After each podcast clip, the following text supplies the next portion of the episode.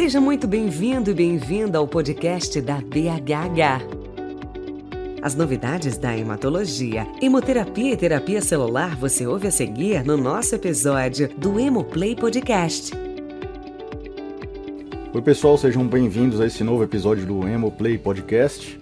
Eu sou o Paulo Novita, eu sou médico hematologista, tenho área de atuação em cuidados paliativos também. Uh, e hoje eu tenho o prazer, faço parte do Comitê de Cuidados Paliativos da BHH. E hoje eu tenho o prazer de receber aqui e conversar com a gente a doutora Sabrina Ribeiro, a Sabrina. A Sabrina, ela é médica paliativista, intensivista, pneumologista. Uh, ela é, comanda o podcast da NCP, o Palicast, junto com a colega dela, Cláudia Inhaia. Ela já escreveu e editou um livro sobre cuidados paliativos na emergência, e mais um spoiler para vocês: ela é filha de hematologista, ela é irmã de hematologista, então ela não pode falar mal de hematologista aqui. Uh, inclusive a irmã dela foi minha R-, a Juliana. Um abraço para você, Juliana. E muito obrigado pela sua presença, cara. É uma enorme alegria estar aqui. É... Eu quase fui hematologista também, então realmente vocês podem ficar tranquilos. É mais fácil eu falar mal dos paliativistas. Não, gente, adoro vocês. É... O Paulo é, engrandeceu meu livro muito, quase por acaso, porque quando eu ia lançar, a Juliana conversou com ele, e aí ele falou: Mas Juliana, este livro tem que ter dois capítulos muito importantes. Tem que falar de transfusão, tem que falar sobre o paciente é, oncohematológico. Aí eu falei: É, tem mesmo. né? Muito importante. Pois é, e você, ao contrário da maioria dos autores, entregou os dois capítulos no prazo Verdade. Muito bem feito. É, eu só tive uma certa dificuldade para traduzir as tabelas, porque realmente foi meio. Desculpa, pessoal, mas nem tudo é perfeito, mas eu nem sabia dessa informação que eu tinha entregado tudo no prazo, cara. Se entregou tudo no prazo, parabéns. Então, hematologistas sistemáticos, meu pai é. E aí, é, eu já vou dar um spoiler que o livro esse ano vai ter uma segunda edição ampliada, muito incrível, e os seus capítulos vão ser lindamente atualizados e mantidos, porque eles são realmente muito importantes. Muito obrigado. É um prazer estar aqui, é um prazer falar de hematologia. Um dos nossos últimos episódios do Palicast foi sobre cuidados paliativos na hematologia, foi muito rico. Então vamos começar esse Hemoplay. E eu falar isso pro pessoal, se vocês quiserem começar a escutar o Palicast, comecem pelo último episódio. A convidada foi a Amanda Pifano. A Amanda Pifano, ela é a nossa coordenadora do Comitê de Cuidados Paliativos aqui da ABHH. E além de ser uma excelente paliativista, excelente hematologista, é um trator para trabalhar, está fazendo muito pelo Comitê de Cuidados Paliativos aqui na ABHH. Então, meu abraço, minha lembrança aí para Amanda. Sabrina, cuidados paliativos é sinônimo de fim de vida? Olha isso, né?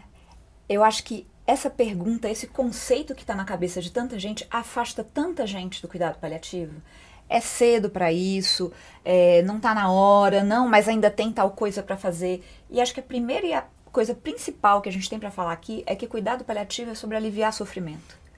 Cuidado paliativo é aliviar sofrimento, cuidado paliativo é respeitar os valores do paciente, cuidado paliativo é ter comunicação adequada, é cuidar bem de sintoma, é sempre ter como norte o valor do paciente e o valor do paciente pode ser viver mais, sabe?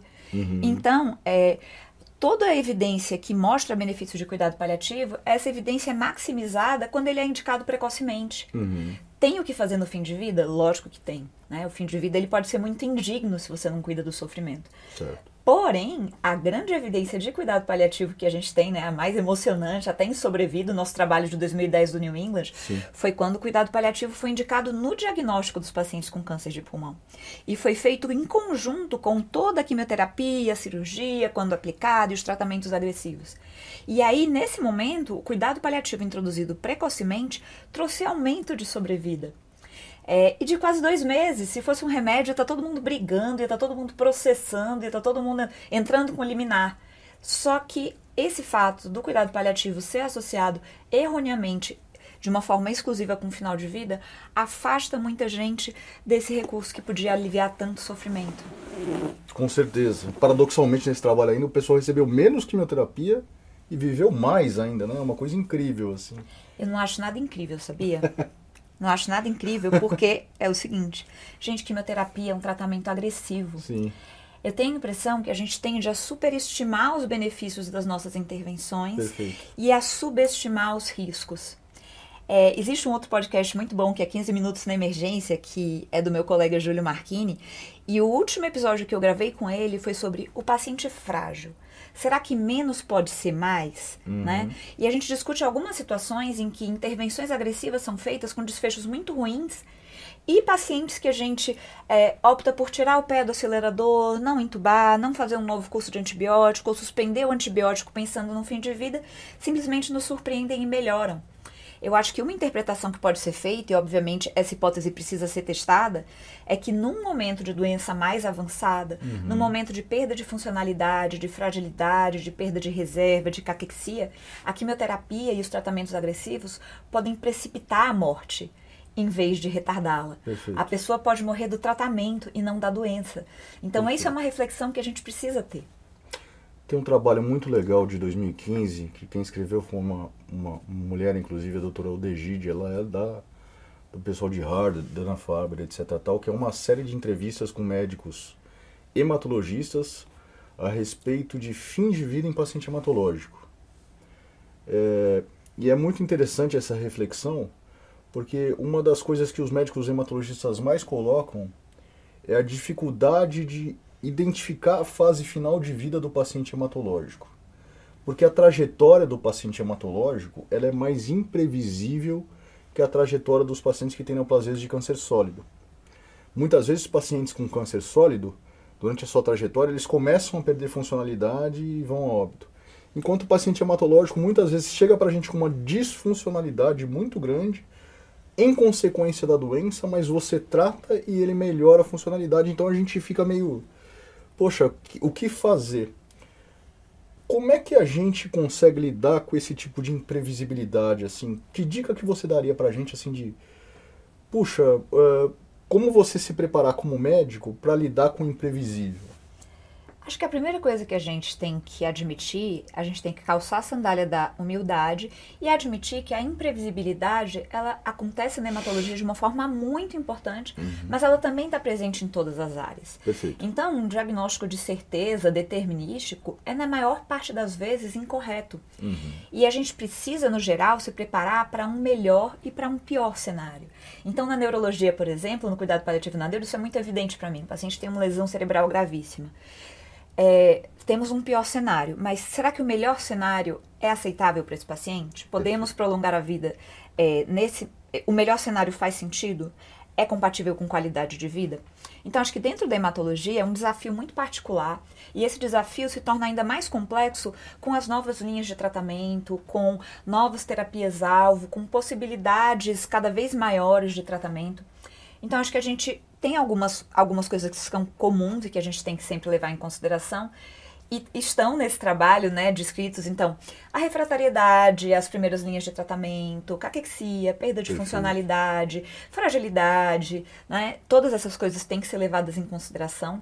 É, no paciente, eu acho que até em algum lugar desse artigo mesmo cita é, que a partir de um certo momento, a evolução do tumor sólido meio que se junta com a do tumor Perfeito. hematológico, mas isso se dá numa fase bem mais avançada. É importante a gente tentar entender se esse paciente está em final de vida ou não. Eu acho que é importante, é importante para planejamento, é importante para falar sobre prognóstico. Mas às vezes mais importante é entender o que é importante para aquele paciente. E por que, que eu falo isso? O paliativista julga muito a, entre aspas, distanásia, a obstinação terapêutica, mas às vezes eu vejo isso partir mais dos próprios médicos do que dos pacientes. E eu vou te dar um exemplo assim dessa semana. Chegou uma paciente na nossa sala de emergência com um tumor de ovário, insuficiência respiratória, derrame pleural, carcinomatose peritoneal. E aí, os residentes da sala de emergência, eu fico na unidade crítica, né, já vieram correndo. Ai, Sabrina, você é paliativista, então olha, eu tô com medo de fazer distanásia para essa paciente. Certo. E qual é o medo da paciente? A paciente tinha 27 anos e um filho. O medo dela é morrer. Então, o que que é distanásia? É o prolongamento de um processo de morrer irreversível. Mas o que é valor para essa paciente? Valor para essa paciente é viver mais. Então, para ela fazer uma toracocentese, fazer uma pleurodese, não é sofrimento. Tem um sofrimento envolvido, mas não é o sofrimento maior. A tranquilidade dela é de saber que ela fez todo o possível para estar junto do filho. Eu acho que isso se reflete muito na hematologia, né? Uhum. Então, eu acho que a parceria tem que se dar com o paciente, a gente tem que aprender a reconhecer quando para o paciente deu, né? Então, aí isso deixa de ser sobre mim, hematologista, mas eu tenho isso para te oferecer. Não, mas para mim isso não faz sentido. Eu acho que é essa parceria Acho que os sinais de fim de vida que estão no SPICT, as coisas específicas, ah, o paciente que teve uma recidiva depois de um transplante, né? Mas às vezes eu acho que a gente se preocupa muito com a exatidão do nosso prognóstico e perde a capacidade de se surpreender positivamente. Uhum. Então, olha, a minha impressão é que você vai ter semanas a meses de vida. E aí o paciente responde super bem e vive um ano. Isso é um problema? Uh, a gente pode ficar feliz com o paciente. A né? gente não é, né? Ninguém é contra um paciente ter um desfecho favorável. Exato, ninguém é contra milagre, né? Ninguém é contra milagre. Acho que talvez o que a gente se preocupa enquanto paliativista é o médico estar tá focado apenas naqueles 5% de chance do tratamento dar certo e esquecer de conversar sobre os outros 95% de chance que a coisa tende a dar errada. Uhum. E ficar focando apenas naquele resultado que é possível de acontecer, talvez menos provável de acontecer. Então eu acho que a, a, o cuidado paliativo, ele vem justamente às vezes talvez para ajudar a pessoa a pensar sobre, tudo bem, eu não tenho nada contra você fazer a quinta linha de tratamento com terapia intensiva nesse paciente, com linfoma de Hodgkin, refratário a tudo. Eu não tenho nada contra. Mas a questão é, e se não der certo? O que, que a gente vai fazer daqui para frente? Talvez essa reflexão que falte no médico hematologista, da mesma maneira que falta talvez a reflexão no médico paliativista de que aquilo que você falou, viver mais talvez seja um alvo para aquele paciente. A gente ele, ele quer viver mais, com qualidade, enfim, dentro com limitações, mas talvez o mais importante para ele naquele naquele momento seja estar vivo, né? E isso se aplica até à terapia intensiva. Então, por exemplo, para o seu paciente com linfoma de Hodgkin, o que, que é dar certo? Talvez dar certo seja ele viver até uma pessoa chegar de um outro lugar uhum. para poder se despedir, né? Então, o dar certo ele é muito individual. O que eu acho também que às vezes a gente falha, e aí eu vou falar que o hematologista falha, o clínico falha, o intensivista falha, todo mundo falha, é em dar para o paciente uma perspectiva realista das opções de tratamento. Então, por exemplo, tem um trabalho clássico de 2018 que mostra desfechos dos pacientes acima de 65 anos intubados em uma situação de emergência. Uhum. A maior parte desses pacientes ou morre ou fica com algum grau de dependência. Perfeito. Como é medida essa dependência? É o paciente que não voltou para casa, o paciente Perfeito. que foi para um, enfim, hospital de longa permanência, uma clínica de ventilação mecânica, é, o paciente que foi institucionalizado. A gente fala para os pacientes que existe essa possibilidade uhum. de, após uma intubação, internação prolongada, eles ficarem dependentes? A gente pergunta se isso faz sentido para eles. Né? E aí eu não estou falando de delegar uma decisão técnica ou de perguntar se é para intubar ou não, mas de saber se para aquela pessoa é mais importante permanecer vivo ou permanecer independente. Perfeito. E isso vai mudar durante a vida. Então eu acho que isso é, traz muito a importância de quando a gente está indicando a sétima linha de quimioterapia, a gente é, decidir isso numa forma de decisão compartilhada com o paciente, com ele ciente que a chance dele responder é 10%, que a resposta obtida é estabilidade durante, sei lá, três meses e que os efeitos colaterais são A, B e C. Então, quando a gente toma uma decisão compartilhada, ela só é, é assim, autônoma quando a gente tem as informações disponíveis e adequadas. Você não sabe o que vai acontecer com aquele paciente, mas você sabe o que aconteceu com os outros. Perfeito. Você sabe a referência daquele trabalho que validou aquela medicação. Uhum. E aí isso é uma outra questão também. É, especialmente no paciente com tumor sólido, a maior parte dos trabalhos são feitos em pacientes com um bom performance status. Perfeito. Será que esse é o nosso paciente? Dificilmente. Exatamente. Então a gente prescreve um tratamento agressivo para um paciente acamado, para um paciente frágil. Eu tive duas situações de amigas muito próximas é, em que é, os, os, pais delas, das duas, foram diagnosticados com tumores sólidos em estágio avançado. E o sonho, entre aspas, deles era melhorar o suficiente para fazer a quimioterapia. E os dois morreram no primeiro ciclo de quimioterapia. Uhum.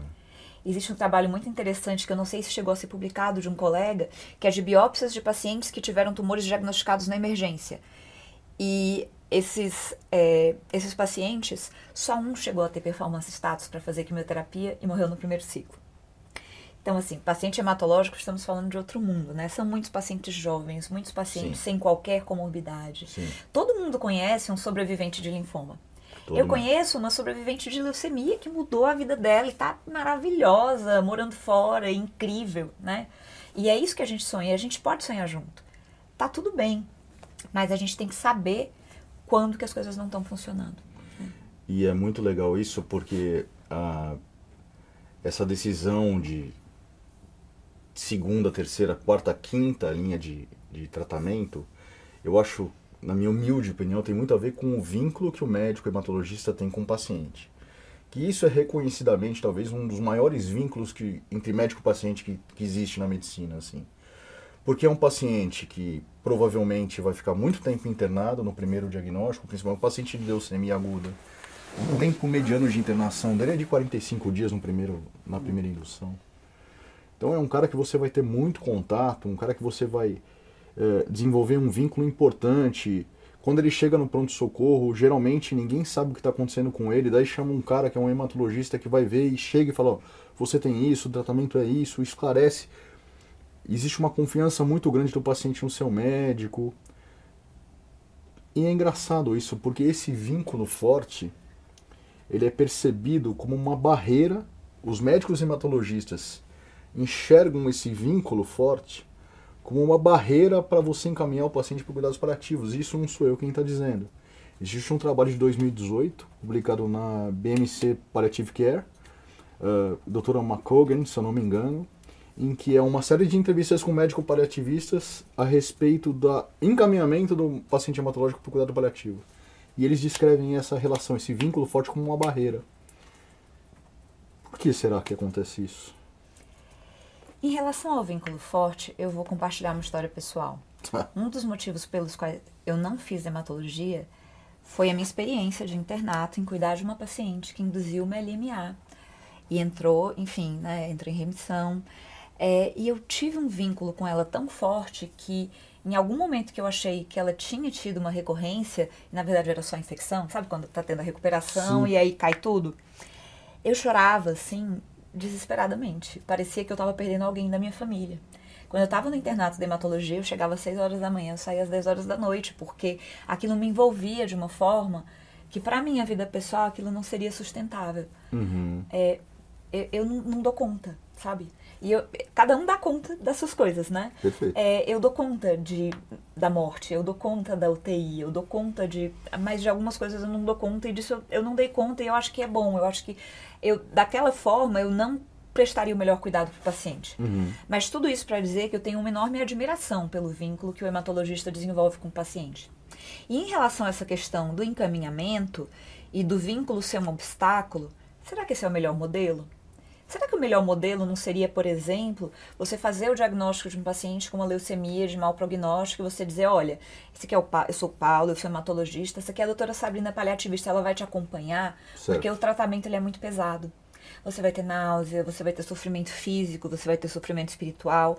Essa aqui é a Isabela, nossa psicóloga, ela vai te acompanhar e a gente está junto para cuidar de você da melhor forma possível. O que a gente quer é que você se recupere, que você tenha uma vida plena e que dê tudo certo, mas a gente vai se preparar também para se as coisas não forem tão bem. Você vai passar por momentos difíceis, mas nós estaremos juntos em todas as etapas. Exatamente. Então eu acho que é, esse, essa coisa de você interromper um vínculo e jogar o paciente para outro profissional, não acho legal. É. Então, eu não entendo como uma barreira, eu entendo como talvez um modelo que possa ser adaptado. Vamos trabalhar juntos, sabe? Perfeito. Isso é um problema, porque a gente não tem profissionais de cuidado paliativo suficientes para prestar Justamente. esse cuidado para todos os pacientes. Mas você, como hematologista, pode ter habilidade de cuidado paliativo e cuidar bem dos sintomas do seu paciente e começar a fazer um planejamento avançado em que, olha, existe essa equipe que pode te dar suporte nessa, nessa e nessa situação. Se a dor começar a ficar muito difícil de controlar, você pode fazer um acompanhamento conjunto.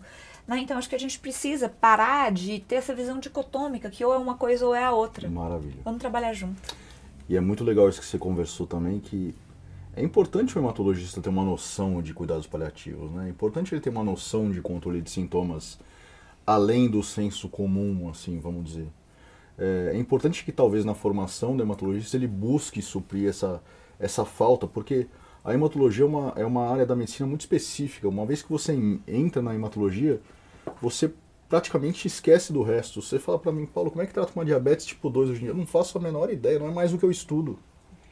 Hematologia e está mudando a, muito, muito rápido, as coisas estão mudando muito rápido. Mas dentro desse tratamento que a gente propõe, esse tratamento vem com uma carga de sintomas alta atribuída ou ao tratamento ou à própria doença. Então faz parte da nossa formação entender um pouquinho de, de controle de sintomas, você não acha? Com certeza, entender um pouquinho de controle de sintomas, de comunicação, uhum. de, de prognóstico. Quando você teve uma aula de prognóstico na faculdade? Nunca. E na sua residência? Também não. Pois é. Eu sou mais velha, não tive nem de comunicação nem de coisa nenhuma. Então, agora, pelo menos, as pessoas ensinam a comunicar um óbito, nem que seja o Spikes, né? Verdade. A coisa mais básica do mundo. Mas os nossos currículos, eles têm que ser adaptados, porque eles ensinam coisas raríssimas e eles não ensinam coisas básicas. Então, por exemplo, é, um dos melhores livros de emergência que existe. Ele tem capítulos sobre, sei lá, febres, antavirose, coisas que Febre a gente que? nunca vê na prática. e não tinha um capítulo de comunicação, Verdade. não tinha um capítulo de dor, não tinha um capítulo de cuidado paliativo. Né? Fui eu que escrevi pela primeira vez o capítulo de cuidado paliativo. E até hoje não tem um capítulo de fase final de vida. E como é que a gente reconhece quando o paciente está morrendo? É importante? É importante. Se o paciente está morrendo, a gente precisa se preparar, a nossa lista de tarefas muda, né? Até porque o processo ativo de morte ele é irreversível. Exatamente. Você pega um paciente com um processo ativo de morte, não adianta, você vai fazer, o paciente vai falecer. Que é onde a gente entra na decisão técnica, né? De não instituir medidas invasivas, porque aí realmente você está prolongando um processo que é irreversível de uma forma geralmente sofrida. Mas o que eu acho que é super desafiador nisso é que a gente tem que distinguir o conceito de fútil e potencialmente inapropriado, uhum. né? Porque são duas coisas diferentes. Perfeito. O que é fútil? Fútil é aquilo que não vai atingir nem o objetivo biológico. Uhum. Então, eu tô com um paciente com Covid, ele tá entubado, ele tá com hipoxemia refratária, e aí ele tá com droga vasoativa em dose alta, ele não tolera diálise, e aí o coração para. Ele parou? Não, ele morreu. Ele morreu. Aí a gente tem uma futilidade de uma ressuscitação cardiopulmonar. Por quê? Porque isso não vai atingir o objetivo biológico. Só que às vezes a gente considera fúteis intervenções que podem atingir o objetivo biológico. Então, ah, eu tenho 80 anos, eu tenho uma pneumonia grave, tenho três disfunções orgânicas. É, mas o meu objetivo é viver mais. Ah, não, mas é fútil entubar um paciente de 80 anos. Não, não é é, você tratar uma pneumonia e dar um suporte vital enquanto você tem uma expectativa de que o paciente se recupere, não é fútil. É, pode acontecer dele se recuperar. É potencialmente inapropriado? É, se você se isso for incompatível com o valor do paciente, se ele começar a ter uma evolução muito desfavorável e se associarem disfunções orgânicas, especialmente mais à frente. Mas fútil a gente tem que reservar para muito poucas situações. Uhum. E isso é super importante, porque às vezes a gente entende que as pessoas estão pedindo coisas fúteis, mas às vezes elas são potencialmente inapropriadas e muitas vezes pelo nosso próprio conceito. Ah, eu nessa situação não gostaria de ser tratado dessa forma. Só que não sou eu, é sobre o paciente. Uhum. Então a minha querida amiga Cláudia Aia, que me iniciou nessa vida de podcaster, ela fala uma coisa muito importante, que é toda vez que você vai ter uma conversa com o paciente, você deve ir como uma folha em branco. Você não deve ir com um plano determinado sobre o que é melhor, sobre o que é pior. Você tem que ir de coração aberto para ouvir o que é prioridade e o que é sofrimento para aquele paciente. E a partir daí, elaborar esse plano junto. Então eu acho que, que talvez falte aí, eu estou falando de paliativistas e de hematologistas, a gente retirar um pouco os nossos conceitos pessoais, os nossos próprios valores, deixar eles de lado, eles são importantes, eles fazem parte do nosso repertório, mas aprender a ser folha em branco para o outro sabe? Aprender a ver o outro, o que é importante para o outro e o que é sofrimento para o outro. Mas isso precisa de treino, hein? Precisa, precisa. Porque você se despir dos seus valores pessoais para ouvir alguém é uma coisa difícil. É uma coisa que você tem que se pegar no meio, né? Mas eu acho que você se acostuma ouvindo. Quer ver? É, eu virei paliativista, acho que muito por causa do meu avô, que teve uma trajetória de muito sofrimento no fim de vida em UTI. Então, para mim, idoso em fim de vida era sofrimento. sonda nasointeral e ficar amarrado é sofrimento. Isso eu acho, eu acho que é, tá? tá. Não, não sou contra sonda, acho que sonda é ótimo. Tem várias, várias situações em que se aplica muito bem, especialmente se tem potencial de reversibilidade. Mas eu acho contenção mecânica uma coisa indigna, horrorosa. A partir do momento em que eu começo a sentar do lado dos pacientes que já foram entubados e perguntar como foi, você lembra? Não, não lembro. Ah, então tá. Aquilo para você foi sofrimento? Não. Mas o que seria sofrimento? Ah, não levantar da cama. Tá, entendi. Então, passar pelo que você passou não foi sofrimento. Mas a recuperação que você não conseguia levantar e tal, aquilo foi. Foi. Então, é, é ter escuta. Ou seja, você está dizendo que a percepção do que é sofrimento para nós, na verdade, não é um sofrimento para o paciente. Pode não ser. Pode não ser, ou Às seja... Às vezes é. Uh, talvez a gente esteja com uma preocupação aqui, mas talvez essa preocupação nossa não corresponda a preocupação de fato daquele indivíduo. Exatamente. Que foi o que aconteceu com a paciente que eu exemplifiquei na emergência. O medo da equipe era de estanásia, o medo da paciente era não ter uma oportunidade de se tratar. E essa paciente bateu de um lado para o outro do sistema de saúde, fez uma cirurgia e não conseguiu fazer químio.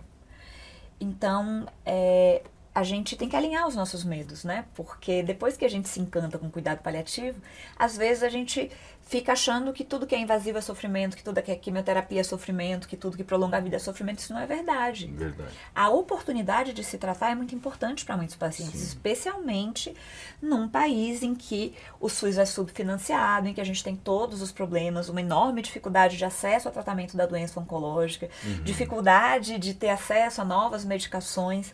Então, o direito a se tratar é um direito do paciente. Né? Uhum. Né? É, você sabe que na hematologia, um dos lugares onde a gente conseguiu um certo espaço é justamente no transplante de medula óssea. É onde existem mais evidências a respeito de benefício de cuidado paliativo, é no transplante da medula óssea, que é uma modalidade geralmente curativa de tratamento. É, é onde tem evidência de que o cuidado paliativo melhora o sintoma psicológico, pós-transplante, enfim. Uh, ao mesmo tempo, os médicos transplantadores, ele tem uma percepção boa do cuidado paliativo, mas o que, que ele acha? Ele acha, número um, um nome cuidado paliativo é um nome que traz negatividade para os pacientes. O paciente não gosta de escutar que ele é paliativo. O que, que você acha disso? Eu acho que é porque a gente fala errado essa coisa do ser paliativo, de colocar um rótulo na testa do paciente, é, é um conceito ruim. A paliativar um doente, o que é isso? Né? Para mim, paliar é cuidar do sofrimento. Uhum. Existe essa, essa coisa do nome, é para usar o nome. Existem, inclusive, pacientes que dizem, não, é cuidado paliativo, tem que dizer. Se eu estou em cuidado paliativo, tem que falar. Então, tem a Ana Michele, que é a Paliativas, né, do Instagram, uhum. que fala, não, por que, que a gente vai disfarçar um nome? O que eu acho é, o alívio do sofrimento tem que ser feito, se vai chamar de cuidado paliativo ou se não vai. Na época da CPI da Covid, Jesus, né? Se falou, nossa, Puxa, personal da morte, um monte de coisa. Eu acho que se você explica para alguém o que é cuidado paliativo, a pessoa vai querer. Mas as pessoas associam cuidado paliativo à retirada de tratamentos, a uhum. não ter uhum. acesso a tratamentos, a desistir, a abandono. E aí o nome pode ser prejudicial se você não tem como desconstruir essa imagem. Né? Acho que o suporte é super importante.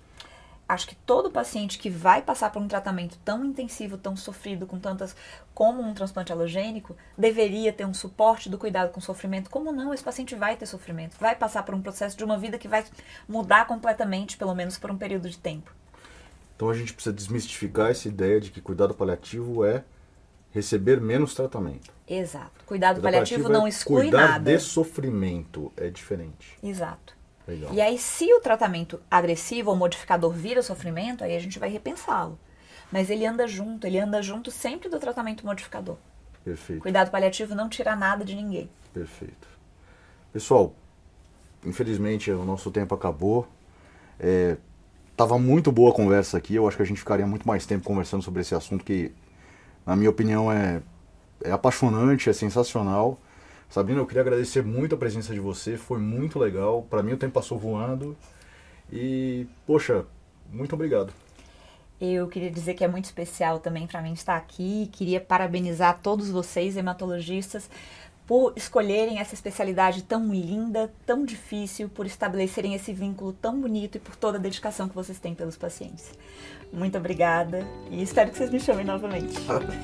Obrigado, pessoal. Até lá.